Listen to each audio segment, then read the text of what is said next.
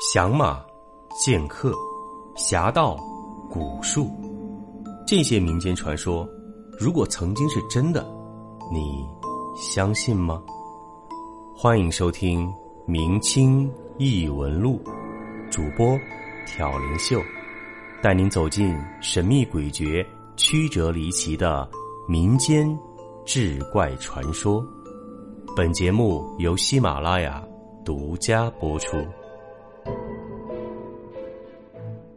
今天的节目跟大家讲一个很多听众朋友都点播过的话题——风水。风水一说在中国源远流长，可以说啊，上到各种高层次的楼堂馆所，下到我们日常老百姓普通的生活起居，到处都有风水的影子。有很多听众朋友呢，对风水也有所了解，知道一些风水上基本的原理、禁忌、规则，或者说一些经验做法。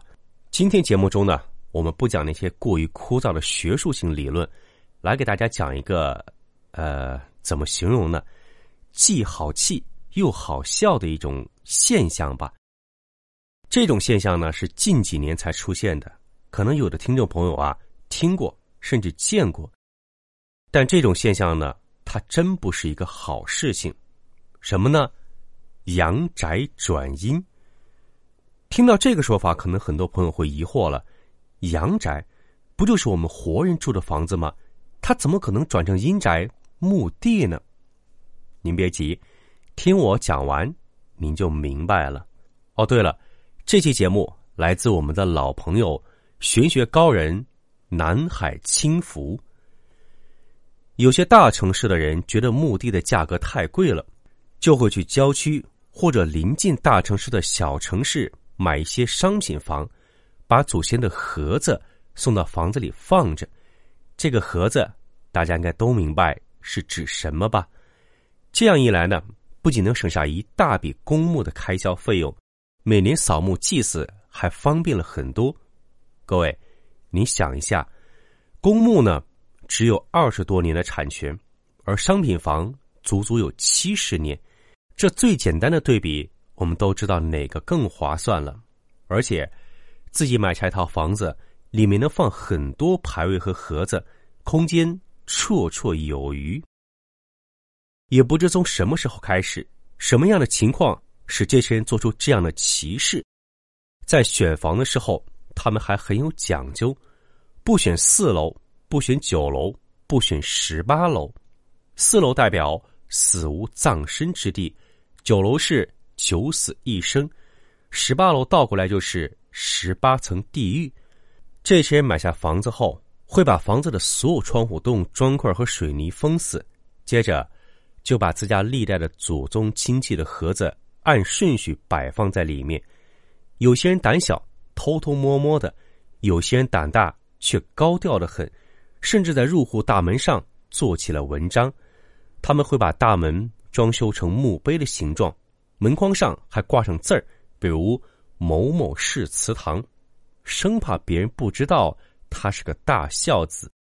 据说啊，还有更离谱的，在门头上挂一行字：“千年等一回。”难道说这是想自己的老祖宗千年万载的等着自己吗？这种事情啊，其实在很多地方都有发生。不小心被邻居知道了，肯定立刻会投诉。可投诉的结果都是不了了之。你想啊，如果您知道您家对门或者隔壁放着一屋子盒子，您愿意吗？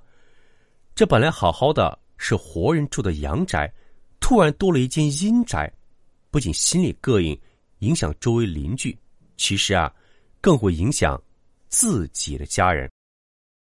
首先，我们来看看对邻居有哪些影响。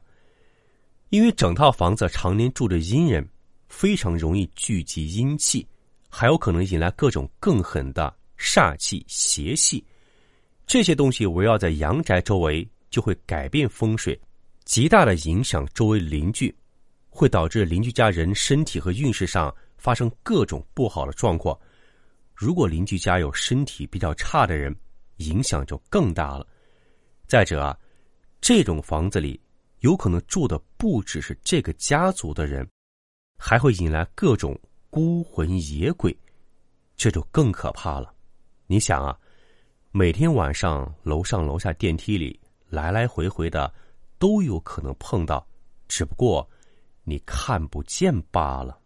其次啊，对自家的后代也有影响。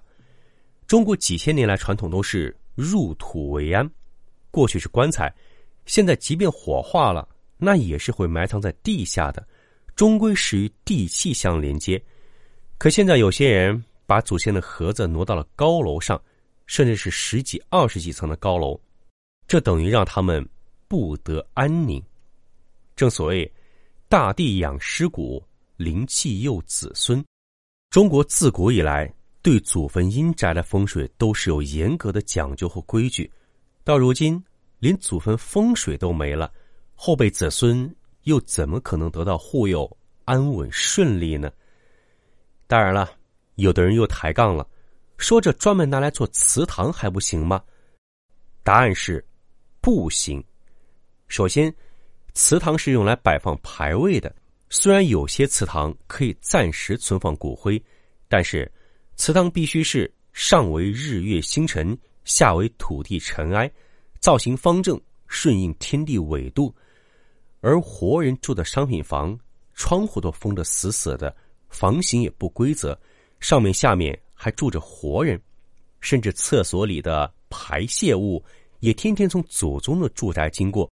还有的人把这种房子放在一楼，而现在的小区负一楼很多是车库。每天来来往往都是各种车辆，这种环境能叫祠堂吗？又有人要抬杠了，说中国香港就有很多阳宅专门用来存放骨灰盒，这怎么解释呢？不错，香港确实有，但那些地方啊都是专门设计的场地，也有法师专门给那些地方做法引渡亡魂，而且那些地方根本没有活人居住。不是阳宅。再说了，那儿的土地资源有多紧张，我们也都知道。香港同胞的鬼神信仰也更加虔诚。但凡有更多的土地资源，谁不想自家的逝者长眠地下呢？所以啊，活人与死人同住一栋楼这件事儿，真的是不可取。比如说啊，我们都知道。殡仪馆之所以选在郊外或者半山上，那都是为活人考虑的。活人和死人是要远远分开的。据说现在有些开发商为了迎合这种特殊而扭曲的市场，专门盖了这种骨灰楼，整栋楼都卖给那些有这种特殊需求的用户，真是丧心病狂。当然啊，也有胆大的无神论者，他们并不害怕，认为。这样的房子才安静，总比楼上天天蹦蹦跳跳的制造噪音好。这些朋友呢，如果胆子大不害怕的话，那也没什么好多说了。我们最后总结一下：如果有一天您遇到这种盒子邻居，需要怎么做呢？首先，比如说您家对门就是某某祠堂，那么可以在自家大门口挂一面经过法师祭炼的凸面铜镜。这样就可以抵挡邪气和煞气。进门的地方最好有玄关，如果没有玄关，立面屏风也可以，也能起到抵挡邪气的作用。而门口呢，就不要摆鞋柜了，鞋子也千万不要放在门外。如果是楼上或者楼下住着盒子，那么可以在客厅的天花板镶嵌真五帝钱，在不常走动的地板上。也可以安放五帝钱，家里最好要有经过开光的钟馗画像，有信得过的师傅还可以请一道镇宅符，这样能更好的保护家人。当然，如果还是害怕的话，那就只有最后一招搬家了。毕竟啊，那种房子的做法呢，并不犯法，也没有制造噪音，没有做别的违法的事儿，业主想怎么用。是有自己的权利的，咱们也不能拿人家硬怎么样。如果您说它影响了风水，他可能会说你搞封建迷信。这世上啊，根本没有鬼。各位，你想一想，如果你家楼上就是一屋子的盒子，每到半夜，却听到脚步声，是不是很害怕？最后，我们还是要强调，做人呐，一定要一身正气。只要平时不做亏心事儿，真遇到这样的邻居，也不会对你有太大的影响。满身正气阳气，即使住在无鬼之地，也不会发生什么。当然，还是希望大家千万别遇到这样的奇葩邻居。好，这就是我们今天闲聊的一点内容。当然了，故事呢只是故事，大家千万别较真儿。本集播讲完毕，感谢您的收听。如果您喜欢，请您评论、点赞、转发。更多精彩内容，请您期待下集。听有声，选秀秀。